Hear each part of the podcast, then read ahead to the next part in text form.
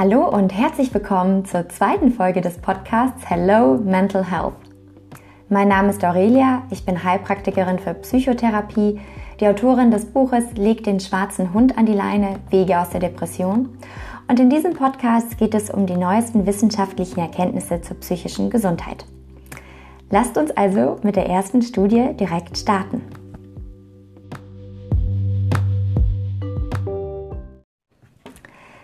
So, in der ersten Studie geht es darum, dass Wissenschaftler gewisse Zellen im Gehirn identifiziert haben, die dafür zuständig sind, wie unser Körper auf Angst reagiert. Die Studie wurde am 10.11. veröffentlicht und ähm, das waren Forscher der University of North Carolina Healthcare. Und ja, generell ist es ja so, dass wenn wir starke Gefühle empfinden, also zum Beispiel Angst oder auch Ängstlichkeit, dann sind die oft eben mit messbaren körperlichen Veränderungen ähm, verbunden. Das heißt, wir haben zum Beispiel einen erhöhten Blutdruck, ähm, eine erhöhte Herzfrequenz oder auch eine schnellere Atmung oder auch geweitete Pupillen. Und diese sogenannten körperlichen Erregungsantworten, die sind oft ungewöhnlich hoch oder auch teilweise ungewöhnlich niedrig bei psychischen Erkrankungen, also zum Beispiel eben bei Angststörungen oder auch bei Depressionen. Und ähm, die Forscher eben von der University of North Carolina, die haben jetzt eben herausgefunden, dass ähm, wenn sie in dem Gehirn von Mäusen gewisse Zellen aktivieren, also dieses künstliche Aktivieren sozusagen, dass eben eine Erregungsreaktion hervorgerufen wird, die sich eben zeigt, indem eben geweitete Pupillen ähm, bei den Mäusen aufgetreten sind und sie eben auch eine schnellere Herzfrequenz gezeigt haben. Und außerdem hat sich auch ihr ängstliches Verhalten verschlimmert. Folglich haben diese Forscher eben erfolgreiche, erfolgreich entdeckt, welche Zellen im Gehirn dafür zuständig sind, wenn wir eine gewisse ja, Erregungsreaktion zeigen. Und die Reaktion ähm, ja, dieser, äh, unseres, äh, unseres Körpers, die ist eben auf Gehirnzellen zurückzuführen, die sich in einer bestimmten Region im Gehirn befinden.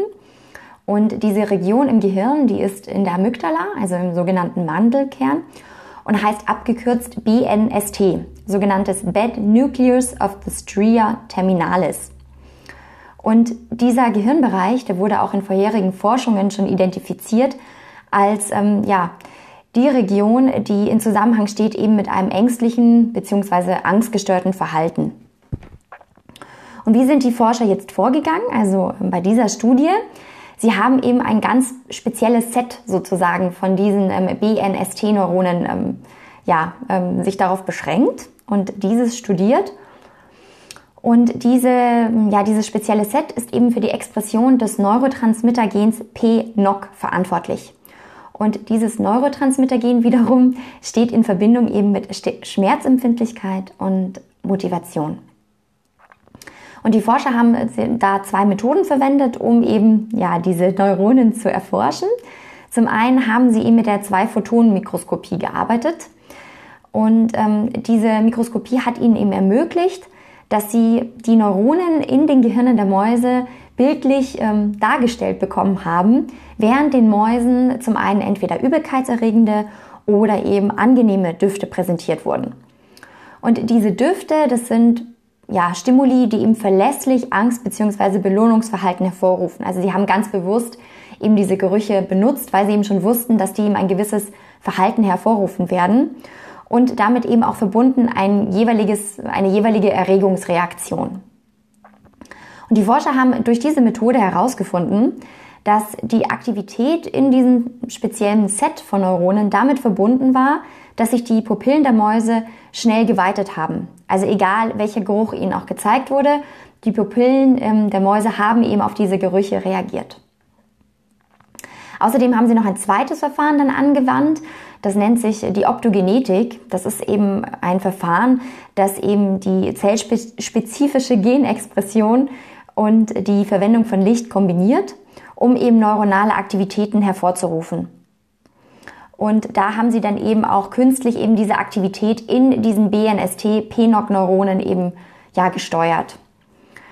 Und mit Hilfe dieses Verfahrens haben sie eben herausgefunden, dass eine Ankurbelung der Aktivität in diesen Neuronen dazu geführt hat, dass eben ähm, ja eine Reaktion der Pupillen gezeigt wurde und eben auch zudem eine erhöhte Herzfrequenz. Außerdem haben sie dadurch herausgefunden, dass die Mäuse, während sie ähm, ein angstinduzierendes Labyrinth durchlaufen haben, ähm, haben sie eben ganz bewusst eben die Neuronen entweder aktiviert oder eben ruhig gestellt. Und je nachdem, was die Forscher gemacht haben, hat es dazu geführt, dass die Mäuse ein, ja, entweder stärkere Anzeichen von Angst gezeigt haben, also wenn sie diese Neuronen bewusst getriggert haben, oder eben geringere Anzeichen gezeigt haben. Außerdem konnten die Forscher auch feststellen, dass dieses Set an Neuronen, dass die nicht alle gleich sind, dass, sondern dass diese Neuronen eben auch ja, ganz unterschiedlich reagieren können, eben auf positive bzw. negative Stimuli. Und jetzt ist eben der nächste Schritt, den die Forscher auch gehen, dass sie diese Neuronen kategorisieren oder in einen Katalog einordnen sozusagen und eben versuchen eben, eben festzustellen, welche Neuronen reagieren eben wie auf welchen Stimuli. Das Spannende generell kann man eben sagen, als Fazit ist eben, dass diese Befunde ja unsere neuronalen Wurzeln unserer Emotionen eben aufzeigen. Also auch wenn das jetzt eben erst bei Gehirnen von Mäusen gezeigt wurde, ist es jetzt eben auch so, dass man sagen kann, im nächsten Schritt, wenn man das vielleicht dann eben mit Menschen testet, dass man da eben auch diese gleichen Neuronen identifizieren kann. Und was eben wirklich auch eine Herausforderung war für die Forscher, weil unser Gehirn ist ja so komplex, dass es schon wirklich ja, eine Challenge war, innerhalb dieser Komplexität wirklich diese, zu diesen Wurzeln ähm, unserer Emotionen ja, durchzudringen und diese zu entdecken. Und man kann fast schon sagen, also das wird eben auch in dieser Studie auch ähm, gesagt, dass es ja fast schon eine Heldentat ist, die eben zu der Grundlagenforschung in, der, in den Neurowissenschaften beigetragen hat. Also wirklich ein ganz großes, ähm, ja, ein ganz äh, großes Ergebnis, das da erzielt wurde. Außerdem ist es natürlich sehr schön, dass diese Befunde jetzt eben auch im nächsten Schritt Möglichkeiten aufzeigen, dass man eben neue Medikamente entwickeln kann, eben zum Beispiel für Menschen mit Angststörungen oder eben auch ähm, für andere Krankheitsbilder, bei denen sich eben auch ähm, ja, eine sogenannte abnormale Erregungsreaktion zeigen kann.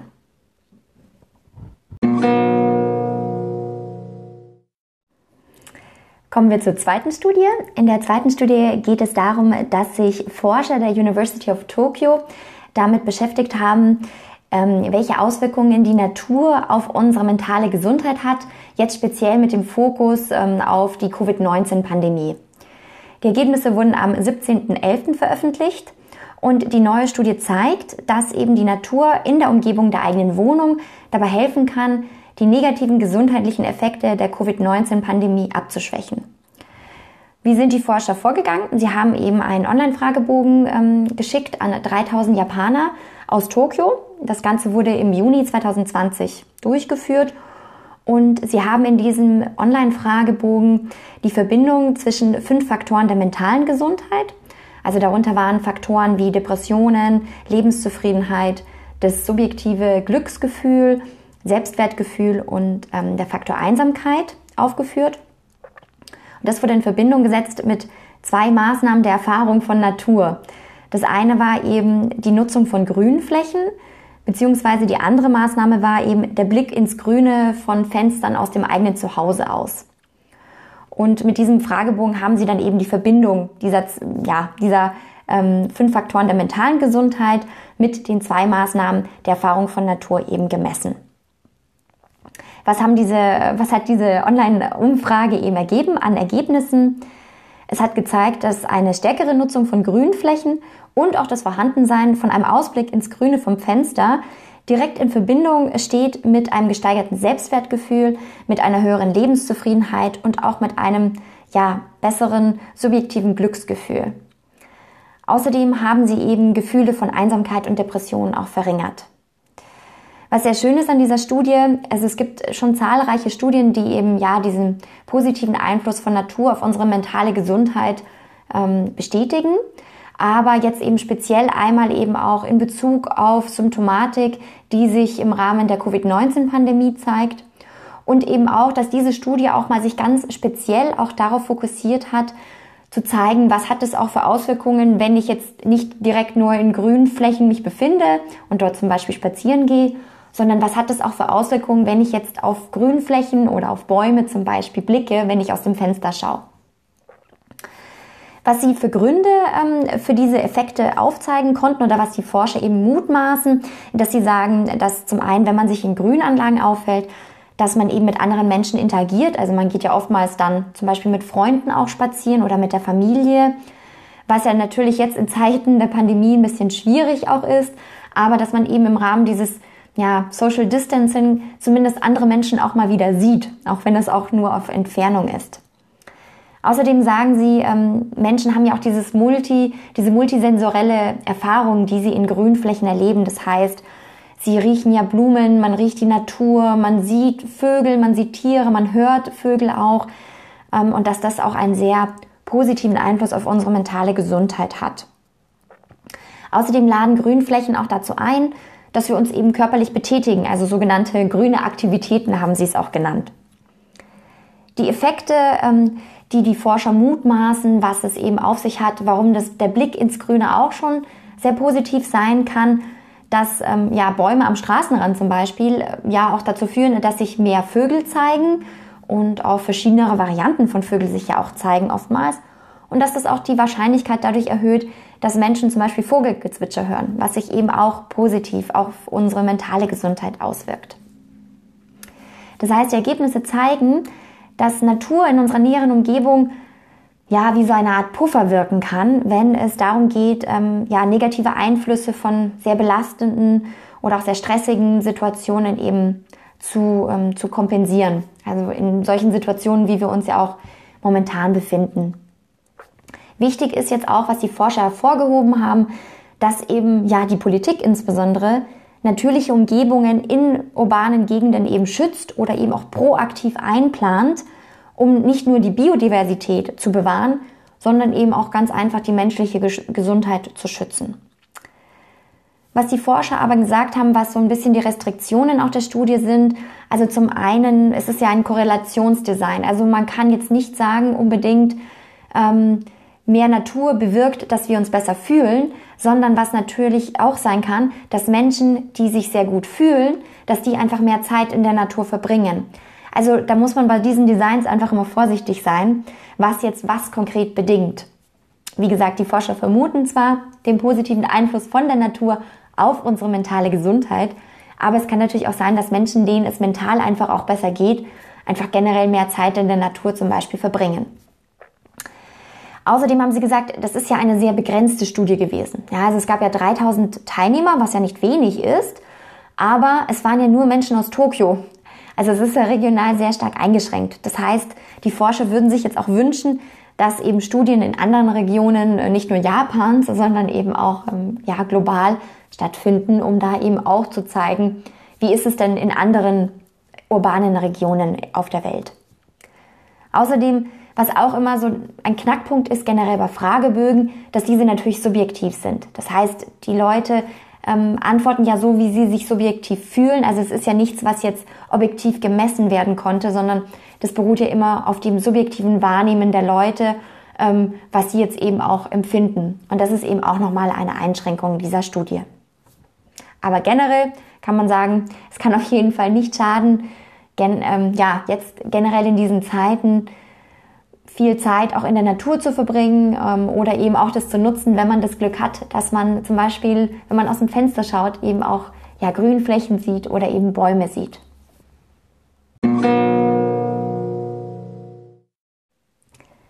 Kommen wir zur dritten Studie. Die dritte Studie beschäftigt sich mit der Schizophrenie und verschiedenen Therapieformen, die dabei helfen können, das Leben von Menschen mit Schizophrenie zu verbessern. Ähm, die Studie wurde am 19.11. veröffentlicht und äh, es ist von der University of California, von dem Los Angeles Health Science Center. Und die ja, Wissenschaftler der University of California haben sich eben damit beschäftigt, dass ja, Schizophrenie eine doch sehr schwere psychische Erkrankung ist, die auch einen großen Einfluss darauf hat, wie eben eine Person denkt und fühlt und auch handelt. Und dass diese Menschen durch die Schizophrenie ja oftmals in ihrer Lebensführung sehr eingeschränkt sind. Und den Forschern war es jetzt eben ein wichtiges Anliegen herauszufinden, mit welchen Methoden, mit welchen Maßnahmen diese Menschen ein bestmögliches Leben führen können. Und da wurde jetzt eben ja eine Studie durchgeführt, die zwölf Monate auch gedauert hat, äh, mit 60 Patienten, die das erste Mal in ihrem Leben eine schizophrene Episode erlebt haben. Und diese 60 Patienten wurden entweder ähm, einer oral einzunehmenden Medikation zugeteilt oder ähm, einer langanhaltenden Injektion eines Medikaments. Und zum anderen wurden sie, also das war alles randomisiert, also per Zufall, wurden sie entweder einem Training für kognitive Fähigkeiten zugeordnet oder einem Training für gesundes Verhalten. Und das Training für Kognition, das hat eben zum Beispiel Aufmerksamkeits- und Gedächtnistraining beinhaltet und auch, ja, ähm, Fähigkeiten zu fördern, wie man eben in komplexen, realistischen Situationen eben, ja, Probleme löst, also wie sie eben auch im Alltag, wie diese Menschen dann eben Probleme lösen können. Das Training für das gesunde Verhalten, das hat eben Elemente des Stressmanagements ähm, beinhaltet, ähm, Bewegungselemente und auch den Faktor Ernährung. Und die Dauer der beiden Programme war identisch. Zusätzlich haben alle Patienten auch noch ähm, unterstützende Maßnahmen erhalten, die ihnen, ähm, ja, die sie ermutigen sollte, dass sie wieder ähm, zum Beispiel in die Schule oder in die Arbeit zurückkehren. Weil ja eben durch, eben durch diese schwere, der, durch den Schweregrad der Erkrankung einer Schizophrenie natürlich Menschen ähm, oftmals ja auch äh, für längere Zeit eben aus ihrer Arbeit oder eben auch aus ihrem Schul schulischen Umfeld ähm, herausgenommen werden oder gezwungen sind, ähm, sich da rauszunehmen. Und was die Forscher eben herausgefunden haben in dieser Studie ist, dass sie zeigen konnten, dass diese Langzeitmedikation mit den Antipsychotika, also nicht die orale Einnahme von Medikation, sondern diese Injektion, ähm, kombiniert mit dem kognitiven Training in einem, in einem Gruppensetting war das zu, ja, zu einer zu verbesserten kognitiven Leistungen und auch zu mehr Produktivität geführt haben. Ähm, da insbesondere auch das kognitive Training dazu geführt hat, dass ja, kognitive Defizite, die insbesondere zu Beginn einer Schizophrenie auftreten können, eben dadurch reduziert werden konnten. Außerdem zeigten diese ja, kognitiven Trainings auch einen signifikanten Effekt auf eine verbesserte Leistungsfähigkeit ähm, bei der Arbeit bzw. in der Schule. Das heißt also, man kann als Fazit sehen, dass die Forscher gezeigt haben, dass es Menschen, die eben eine ja, erste schwere ähm, de ähm, depressive schizophrene Episode erle erlebt haben, dass sie eben am besten davon profitieren können oder auch nachhaltig davon profitieren, wenn sie eben ähm, ein lang anhaltendes Medikament per Injektion bekommen haben und zusätzlich, was dann eben diese ganz wichtige Komponente war, dass sie eben ihre kognitiven Fähigkeiten im Rahmen eines ähm, Gruppensetting-Trainings ähm, ja, gefördert haben.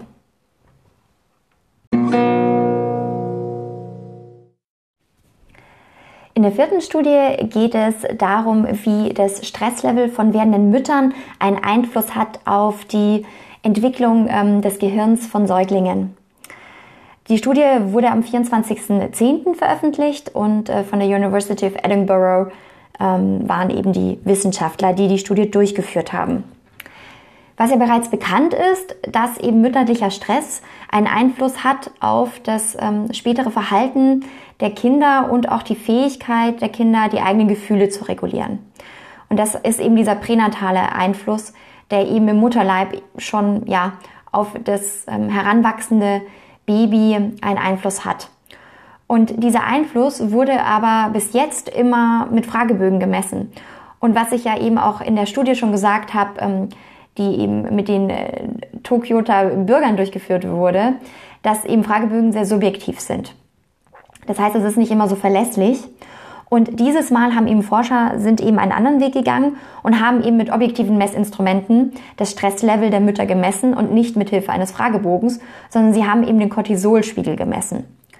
Und das Hormon Cortisol ist, ähm, spielt eine ganz wichtige Rolle in der körperlichen Reaktion auf Stress. Das heißt, je höher unser Cortisolspiegel ist, desto mehr Stress empfinden wir oder desto größer ist unser Stress auch in diesem Moment. Der Cortisolspiegel hat eben auch Einfluss darauf, wie unser Blutdruck ist. Er beeinflusst unseren Schlafzyklus und eben auch unsere Stimmung. Und außerdem steht Cortisol in Verbindung mit Angststörungen und auch anderen gesundheitlichen Problemen. Also man kann einfach auch sagen, Cortisol spielt generell eben eine sehr wichtige Rolle in, ja, in, unseren, in unseren körperlichen Abläufen und spielt auch eine sehr wichtige Rolle für das Wachstum des Fötus. Wie sind die Forscher vorgegangen bei dieser Studie? Sie haben eben 78 schwangere Frauen ähm, rekrutiert sozusagen und bei denen wurden eben Haarproben genommen und mit Hilfe dieser Haarproben konnten sie dann eben feststellen, wie der Cortisolspiegel in den letzten drei Monaten war. Und zusätzlich haben sie bei den Babys im Mutterleib auch noch verschiedene Aufnahmen von deren Gehirn gemacht mittels ähm, der nicht-invasiven magnetischen Resonanzspektroskopie.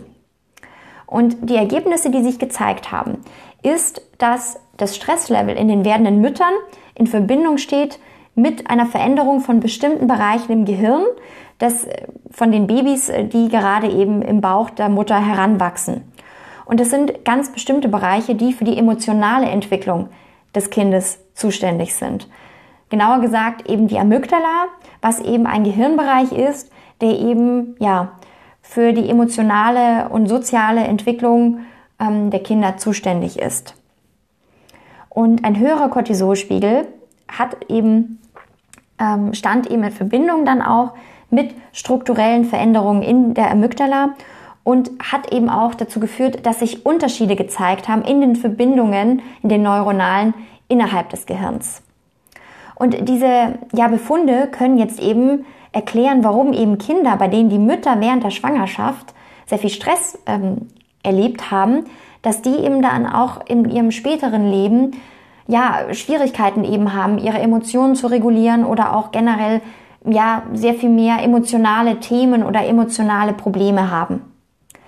Was aber eine Restriktion dieser Studie auch ist, muss man sagen, dass die Studie nicht die Emotionen der Kinder beurteilt hat. Also es wurde nicht eine Studie durchgeführt, die dann auch später dann eben auch noch das emotionale Befinden der Kinder ähm, erfasst hat.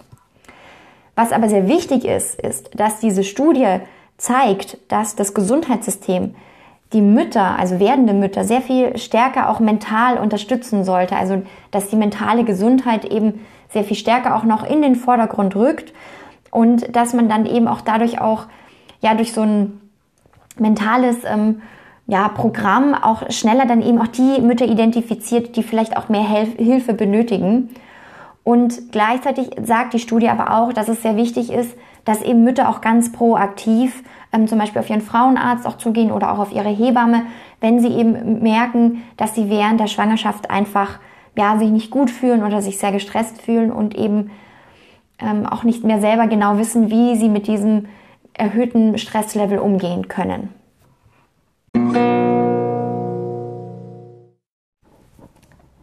In der fünften Studie geht es darum, wie tägliche Aktivitäten unser persönliches Wohlbefinden beeinflussen können. Die Studienergebnisse wurden am 25.11. veröffentlicht und ähm, die Studie wurde durchgeführt vom Karlsruher Institut für Technologie und dem Central Institute of Mental Health in Mannheim. Und diese Studie ist eigentlich sehr relevant mit den momentanen ja, Corona-Restriktionen und auch ja, mit dem beginnenden Winter. Denn, also wie man ja generell eigentlich ja schon weiß, körperliche Aktivität macht glücklich und ist auch ein sehr wichtiger Baustein, um auch unsere psychische Gesundheit zu erhalten.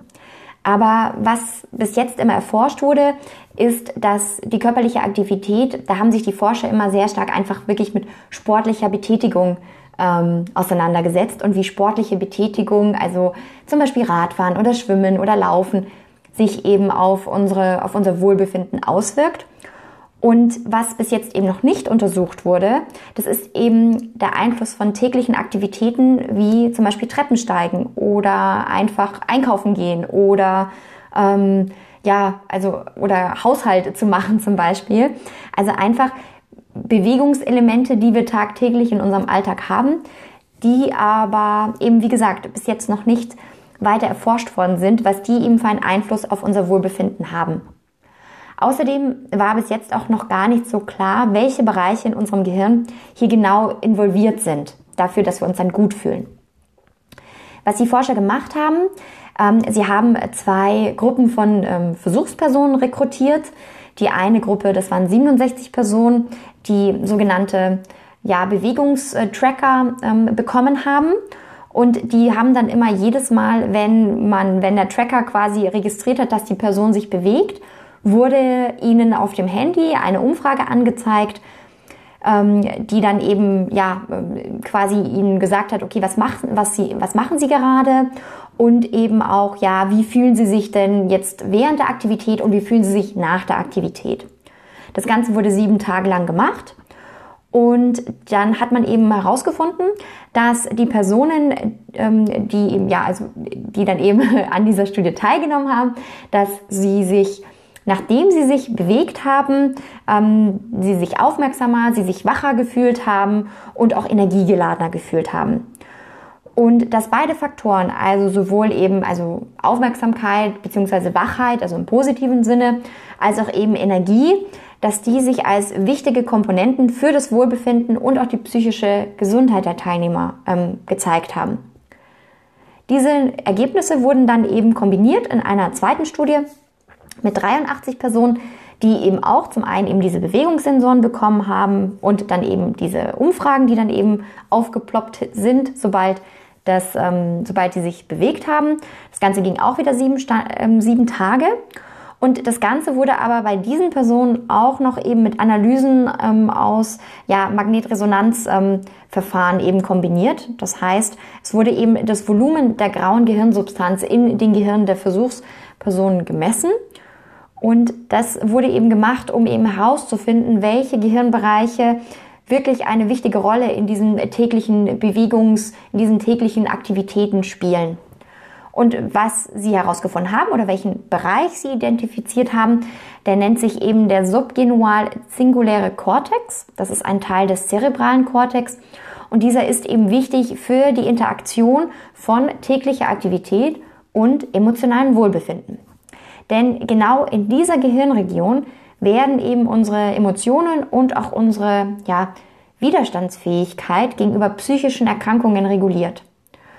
Und eben die Forscher haben eben diese Gehirnregion identifiziert als entscheidenden Einflussfaktor auf die Beziehung zwischen physischer Aktivität und dem subjektiven Energieerleben.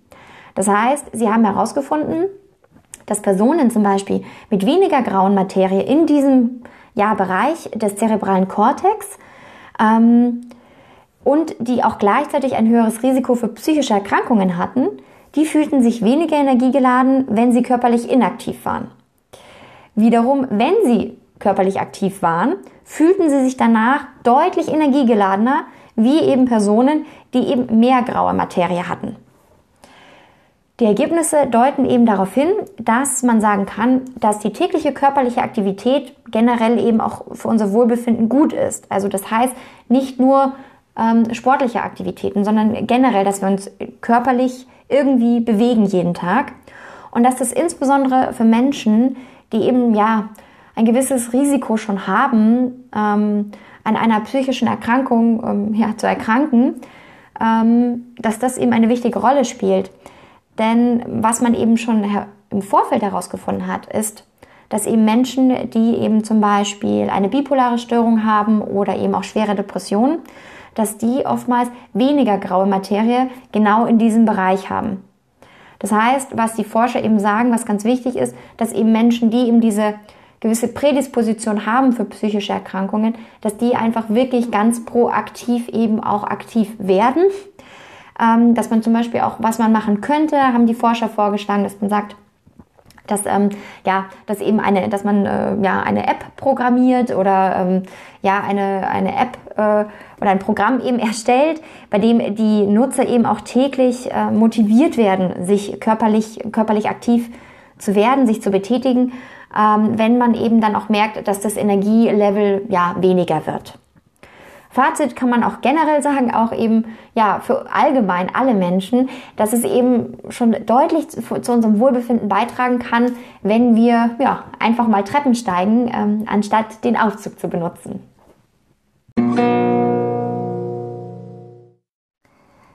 So, kommen wir zur letzten Studie für heute. Ähm, es ist eigentlich gar nicht wirklich auch eine Studie, ähm, die auch gar nicht nur die mentale Gesundheit im Fokus hat, sondern generell einfach die menschliche Gesundheit, sowohl körperlich als auch eben mental. Aber aus dem Grund, dass es sehr wichtig, äh, ja, sehr wichtige Ergebnisse sind, die da veröffentlicht worden sind, wollte ich das jetzt eben auch mit aufnehmen in den Podcast. Es geht nämlich um eine, ein Update der WHO in Bezug auf die Richtlinien, wie oft und ähm, ja, wie viel wir uns denn körperlich betätigen sollen.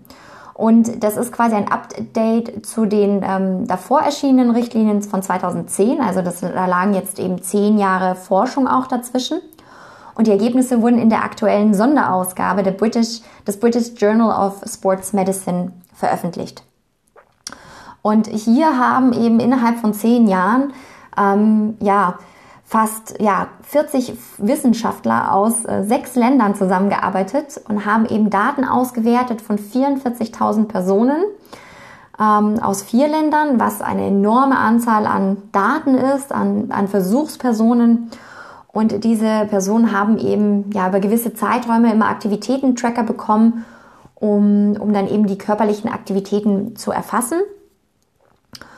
Und ja, und die Ergebnisse passen auch sehr gut eben auch zu der fünften Studie, ähm, wo es ja auch eben dazu, darum ging, dass wir uns eben ja körperlich betätigen sollen.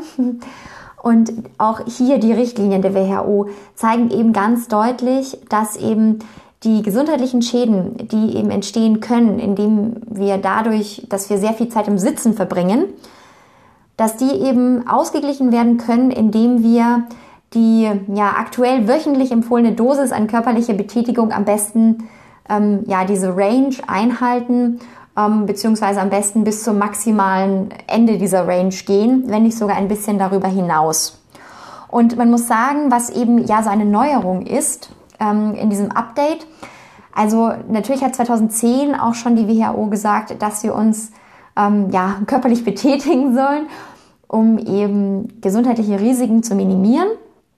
Was jetzt aber neu dazu gekommen ist, dass sie sich eben auch ganz klar ähm, ja ähm, auch auf die sitzenden Tätigkeiten jetzt eingeht und eben verdeutlicht, dass wir die sitzenden Tätigkeiten reduzieren sollten und dafür eben mehr körperliche Betätigung in unseren Alltag einbauen sollten.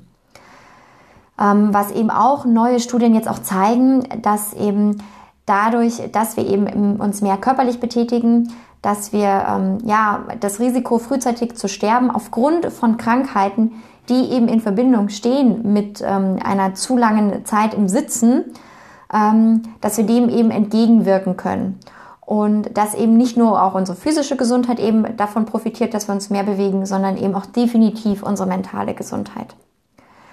Ähm, was die WHO auch diesmal jetzt wirklich ganz konkret sagt, ist, dass sie nicht sagt, ähm, ja, es ist gut laufen zu gehen ähm, und gut Radfahren zu gehen, sondern dass sie wirklich auch sagt, egal was man macht, Hauptsache man betätigt sich körperlich, man bewegt sich einfach. Und das ist eben auch nochmal ein großer Fokus, auf den eben die WHO in ihrer neuen Guideline legt. Ähm, ja, es zeigt einfach auch, dass eben immer mehr ja, Studien zeigen, dass wenn wir zu viel sitzen, dass das einfach mit sehr, sehr vielen, ja, mit einer schlechten Gesundheit, mit einem schlechten Gesundheitszustand generell verbunden ist, eben aber auch mit einem erhöhten Risiko eben aufgrund damit einhergehender Erkrankungen frühzeitig zu sterben. Was heißt jetzt viel sitzen, wird man sich vielleicht fragen. Da muss man leider sagen, da gibt die WHO keine konkrete Richtlinie. Ähm, da sagen die Forscher auch, da sind sie leider noch etwas am Anfang der Forschung, um ihm hier ganz konkret zu sagen, ähm, ja, was ist jetzt wirklich ein Maximum an Sitzen, was kein Mensch überschreiten sollte täglich. Ähm, mit die, die Forscher gehen in, in dieser Guideline davon aus, dass sie sagen, also viel Sitzen ist alles, was zehn Stunden am Tag überschreitet ja, jetzt kann man eben ähm, sich die Frage stellen, gehöre ich dann dazu oder nicht? ähm, ich denke, dass leider ein Großteil der Bevölkerung in der Tat, ähm, ja, wirklich in diese Kategorie des zu viel Sitzens fällt. Mm. Und was jetzt eben, ja, ganz konkret die Unterschiede auch nochmal sind, was, was eben die WHO hier aufzeigt.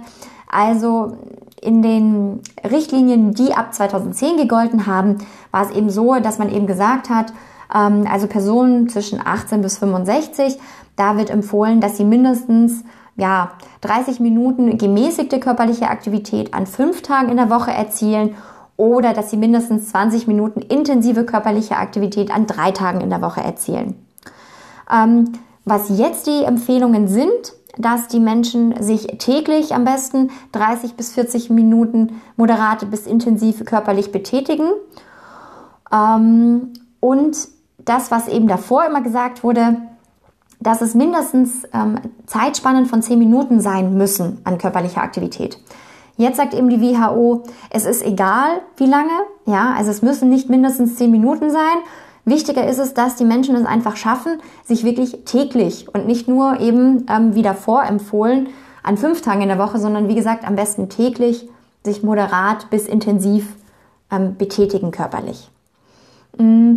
Außerdem, was jetzt eben auch noch hinzugekommen ist, ist, dass die Wissenschaftler wirklich auch noch mal ähm, ja sagen, wie wichtig es ist, also auch Elemente von Ausdauer und eben Aktivitäten zur Stärkung der Muskelkraft kombinieren. Ja, also dass man eben auch insbesondere die Muskelkraft ähm, an zwei oder mehr Tagen in der Woche wirklich proaktiv fördert. Also das ist jetzt auch noch mal eine ganz wichtige Komponente, die hinzugekommen ist. Das heißt also Fazit, wenn man das zusammenrechnet, ähm, was früher, was man auch ja gesagt hat, also bis ähm, bis jetzt wurde immer so gesagt, dass man eben mindestens 150 Minuten in der Woche moderates körperliches ähm, Training haben sollte, ähm, beziehungsweise mindestens 75 Minuten intensives Training und dass die Forscher jetzt dazu übergegangen sind, dass man eben nicht dieses Mindestmaß erreichen sollte, sondern dass man sich in einer Range befinden sollte. Und diese Range ist eben von mindestens 150 bis 300, aber mh, hm, die Forscher sagen eben jetzt, es ist, das Ziel sollte nicht sein, diese 150 zu erreichen, sondern dass man sich eben innerhalb dieser Range von 150 bis 300 Minuten bewegt. Ähm, was ja aber eben auch dazu sagen, was eben wichtig ist an dieser Komponente, diese Range, dass jetzt, wenn man sich mehr als 300 Minuten in der Woche körperlich moderat betätigt, dass das gar nicht mehr so sehr einen Einfluss auf die körperliche Gesundheit hat. Also dass der Effekt, den die körperliche Betätigung bis zu 300 Minuten erzielt, dass sie durch ähm, 50 Minuten mehr in der Woche gar nicht mehr so verbessert werden kann. Und was eben auch ganz wichtig ist, was jetzt eben noch hinzugekommen ist, mm, in der vorherigen Guideline war es immer so, dass sich die Empfehlungen eben an Menschen gerichtet hat, also an ältere die, äh, ja, die eine nur noch sehr reduzierte körperliche Beweglichkeit haben.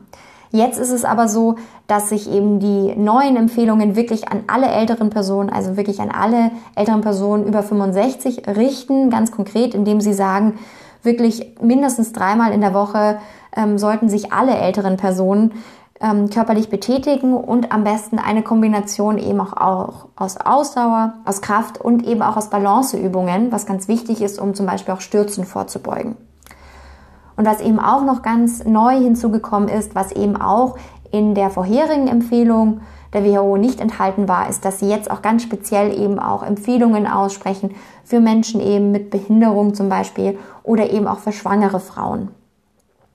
Also was hier eben auch ein ganz schönes Fazit ist, was eben auch schön zu der fünften Studie dazu passt, dass wir einfach versuchen sollten, auch jetzt in Zeiten, ähm, wo das Wetter vielleicht nicht mehr so schön ist oder ja, wo man vielleicht auch gezwungen ist, äh, Einzelsport zu betreiben und eben nicht möglich, die nicht die Möglichkeiten hat, seinen Teamsportarten nachzugehen, dass man trotzdem versuchen sollte, tägliche körperliche Aktivitäten eben einzubauen und da eben auch nicht frustriert zu sein, wenn man sagt, ah, okay, gut, äh, ich schaffe das nicht, jeden Tag, keine Ahnung, ähm, laufen zu gehen.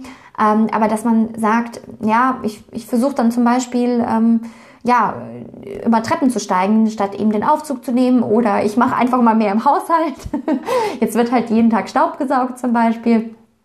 Also, dass man da einfach schaut, dass man ähm, ja weniger sitzenden Tätigkeiten nachgeht und einfach mehr körperlichen Aktivitäten nachkommt und somit nicht nur eben seinem Körper was Gutes tut, sondern eben auch langfristig gesehen äh, ja seiner mentalen Gesundheit was Gutes tut.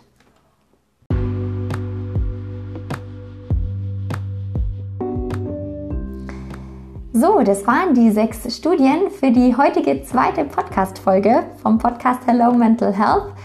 Ich hoffe, euch hat die Folge gefallen. Ähm, ihr konntet ja vielleicht ein paar Anregungen für euch mitnehmen, vielleicht ein paar Ideen, die ihr jetzt gleich umsetzen möchtet, insbesondere ja zur körperlichen Aktivität.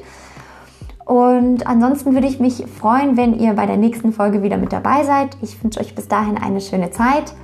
Ähm, ach ja, und wenn ihr die Studie natürlich gerne lesen wollt, ähm, über die ich heute gesprochen habe, die Links dazu findet ihr einfach in den Show Notes.